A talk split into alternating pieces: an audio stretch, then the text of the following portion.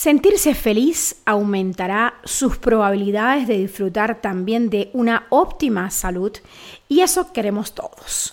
Porque, hombre, cuerpo hay uno y solo uno lo puede cuidar. Soy Aisa García y este es nuestro tercer episodio de Guía tu Cuerpo, un podcast de Telesur TV. Hoy hablaremos de las relaciones destructivas, las relaciones tóxicas, de esas relaciones que nos quitan energía y que nos pueden llegar a enfermar.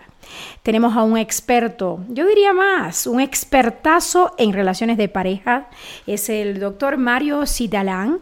Y ahí va nuestra primera pregunta, doctor Citalán. ¿Cómo detectamos que estamos ante una relación destructiva con nuestra pareja? Fíjate que cuando iniciamos una, una relación, buscamos estar en conflicto ni estarnos peleando?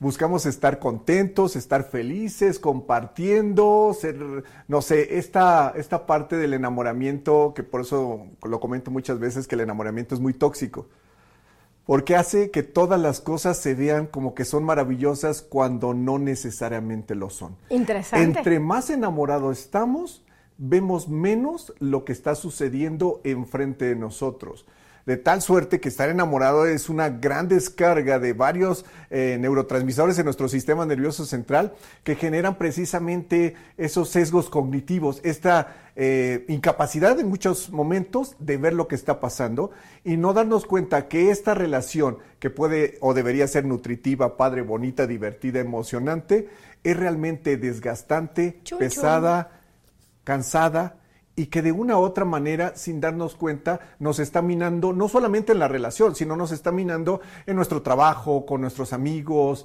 con, eh, con, las personas con las cuales estamos, hasta con la propia familia. Entonces, una relación destructiva en muchos casos no se logra visualizar en los primeros momentos. Ese es el gran problema. ¿Y por qué es tan difícil reconocer que estamos ante esos focos rojos o, como le llaman ahora, red flags? ¿Por qué es tan difícil? Cuando estamos enamorados, tenemos a la persona más maravillosa del mundo al lado de nosotros. Sobre todo al inicio de la relación. Claro. Claro, porque al final de cuentas estamos con esa ilusión, con esas descargas de estos neurotransmisores, con esta necesidad de tener lo mejor de lo mejor y nos aferramos a tenerlo aunque no lo tengamos. ¿Cuándo comienza esta autodestrucción de la relación? Algunos dicen que es cuando nos preocupamos o prestamos más atención por la pareja que por uno mismo. ¿Usted qué nos dice, doctor Sidalán? Normalmente cuando estamos enamorados o cuando queremos a alguien nos preocupamos mucho por la persona de enfrente porque se sienta bien, por darle cosas bonitas, por tener que tenga el mejor lugar. Al final de cuentas eso es algo normal. Sin embargo, cuando la persona se comienza a descuidar totalmente ella misma por estar pendiente de la contraparte y comienza a dejar de hacer las cosas que la hacían sentirse bien o ser feliz, es cuando se empiezan a aparecer estos focos rojos, estas red flags, ¿no? Que dice, ¿qué está pasando contigo? La persona empieza a despersonalizarse, empieza a vivir una vida que no necesariamente es la que él o ella pensaba, porque precisamente está sumamente orientado hacia la persona o bien la persona lo está limitando o la está limitando a que pueda vivir esa vida. Porque al final de cuentas esto puede ser en, en estas dos direcciones. Por un lado, que la persona abandone, deje de ser ella y por otro lado, que la contraparte, la pareja, no le permita ser y esté limitándola en muchos sentidos. ¿Cómo te proteges de no caer en una relación destructiva cuidándote más tú? Sí, definitivamente para poder tener una buena pareja, la, base es estar bien uno previamente. ¿Y cómo haces eso de estar bien con uno mismo? Hay una frase bien interesante, Aisa, que dice que las parejas no hacen a las personas felices, son las personas felices quienes aprenden a ser pareja. En otras palabras, muchas veces cuando estamos en la vida, buscamos a alguien que nos cuide, que nos solvente y que nos complete. ¿no? En, México es muy común hablar de la media naranja. Pero al hablar del complemento significa que estamos incompletos y que no estamos desarrollando todo nuestro potencial emocional, nuestro potencial como ser humano, como persona. Y necesitamos que otro te lo complemente. Que otro te lo complemente o que aparentemente te lo complemente o que te haga sentir que te complementa, porque no necesariamente es así. Y esas son de las grandes situaciones que la persona no ubica y puede empezarse a, generar una relación destructiva y es otra de las características que genera estos sesgos cognitivos. Entonces, el primer mensaje es que tienes que dedicar más tiempo a ti que a tu pareja. Sentirte a gusto contigo, ¿no? Eh, es aquí dos, dos eh, eh, cosas que es importante señalar, la autoestima y el autoconcepto. Y el autoestima va más allá solamente de quererse, es también tener la habilidad de detectar a las otras personas cómo están y cómo están funcionando a nivel emocional. Y la autoestima no necesariamente la tengo que medir cuando voy a un psicólogo, la puedo medir en el día a día. En absoluto, pero claro. ¿cómo? ¿Qué pregunta me debo hacer para ver qué bien estoy conmigo? ¿Qué tanto estoy haciendo para mí? ¿Qué tanto me estoy cuidando? ¿Qué tan feliz estoy conmigo mismo? ¿Qué tan bien estoy cuando estoy solo? Fíjate, esto es bien importante, Isa. Muchas ocasiones escuchamos a las personas que tienen miedo a la soledad, que no quieren quedarse solas, pero realmente cuando estamos a gusto, solos, es que realmente nos caemos bien.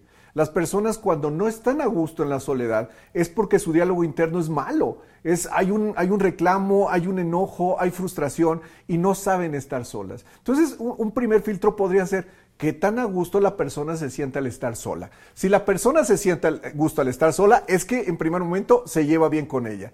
Cuando nos llevamos bien con nosotros mismos, nos empezamos a buscar situaciones que nos hagan no solamente sentir mejor, sino que nos hagan crecer y nos hagan ser mejores personas, mejores seres humanos. Ahí nos damos cuenta que vamos bien en, en cuanto a nuestra autoestima y nuestro autoconcepto, porque estamos cuidando nuestra alimentación, dormimos bien, buscamos tomar agua, nuestras relaciones con las demás personas tienden a ser más sanas en cuanto a compartir cosas que nos hagan sentir bien, estudiamos, en fin, en este tipo de situaciones podemos podemos ir ubicando que tenemos un buen concepto de nosotros. Y es en ese momento cuando tenemos las mejores condiciones de buscar pareja, ¿no? Porque es ahí donde podemos atraer una persona que esté en las mismas condiciones de nosotros. Claro, no, que no haya desniveles, Exacto. porque si estás mal contigo, ¿cómo vas a encontrar una buena pareja? Y curiosamente, cuando buscan muchas personas pareja, es cuando peor están. Interesante. Porque no quieren estar solas con ellas mismas. ¿Es verdadero o falso que existe algo que se llama violentómetro, que esto permite saber cómo está el nivel de destrucción en la pareja? Sí, sí existe un violentómetro y que realmente se, se generó, se elaboró para que la persona fuera, se fuera dando cuenta de cómo eh, hay ciertas situaciones que no se logran percibir como violentas, ¿no? ¿Cómo funciona? El esto? violentómetro comienza desde pequeñas situaciones que tienen que ver con verbalizaciones, en la parte intermedia ya donde entran situaciones de tipo físico. Un ejemplo. Un ejemplo. Eh, en la primera parte que son las situaciones de tipo verbal, son las críticas, ¿no? Son el hecho de poner apodos, el hecho de, de estar señalando defectos, ¿no? Es en ese sentido el violentómetro comienza bromas pesadas, demasiado sarcasmo, te dejo de hablar, ¿no? Son condiciones que se están presentando continuamente y que ya nos están hablando de un cierto nivel de violencia, digamos que en los inicios.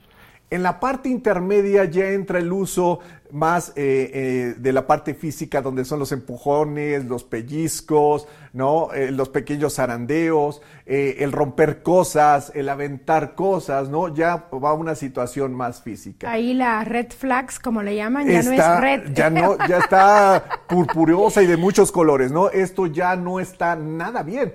Técnicamente, desde el principio se debían de poner atención, ¿no? Y poner freno.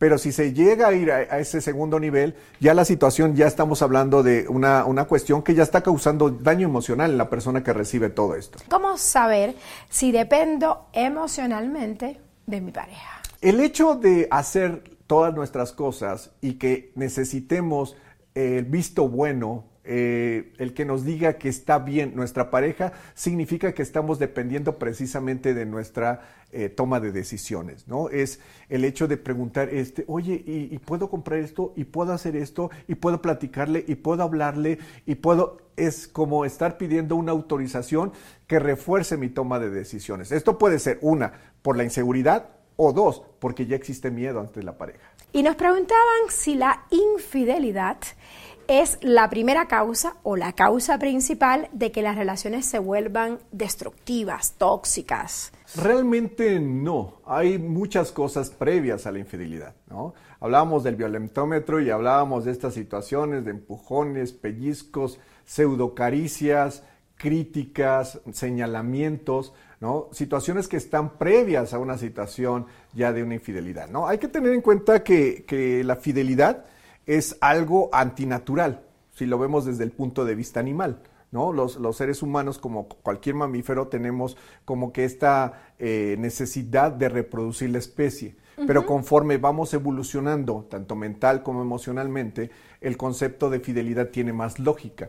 Entonces la fidelidad es algo que se, digamos, la pareja le regala a la pareja por, el amor que se tiene, ¿no? No tendría que ser algo eh, desgastante, sino más bien debería de ser algo muy gratificante tener fidelidad precisamente porque estoy haciendo un obsequio a una persona que amo.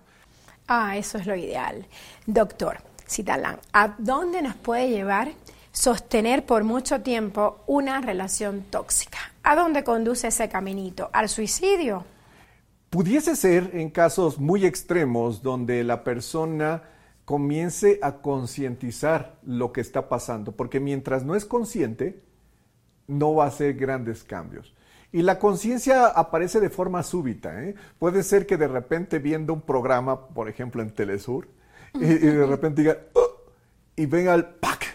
Y se dé cuenta que hay una situación crítica y en ese momento voltea a ver a, la pareja, a lo que tiene al lado, o sea, hombre o mujer, diga, uy, ¿no? Y entonces en ese momento puede tener dos caminos. Uno, la búsqueda de soluciones, búsqueda de cómo mejorar, o bien caer en el otro extremo, de irse todavía más al hoyo, ¿no? por sentirse culpables de no hacerlo conducente.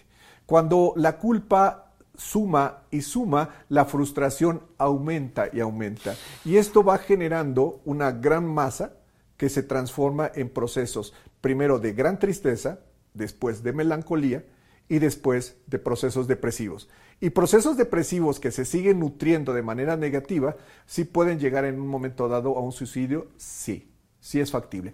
En muchas parejas llegan a buscar una relación destructiva sin darse cuenta porque esa adrenalina que les genera las hace o las mantiene tanto hombres como mujeres como despiertos, como, como, en esa búsqueda de seguir vivos. Imagínate, ¿no? O sea, ese dolor es lo que los hace mantenerse como más estables porque no se dan cuenta de, sus procesos depresivos. El gran problema es que mucho de la situación violenta, agresiva y tóxica cada vez se vuelve más normal y los seres humanos nos estamos acostumbrando a normalidades mórbidas, normalidades enfermas. ¿Cuándo es el momento en que uno debe decidir, soltar, dejar ir y fluir? Cuando empezamos a detectar que hay algo que no está tan adecuado cuando, digamos en este violentómetro, ¿no? Cuando hay críticas, hay situaciones que no están tan cool como dicen los chavos, ¿no?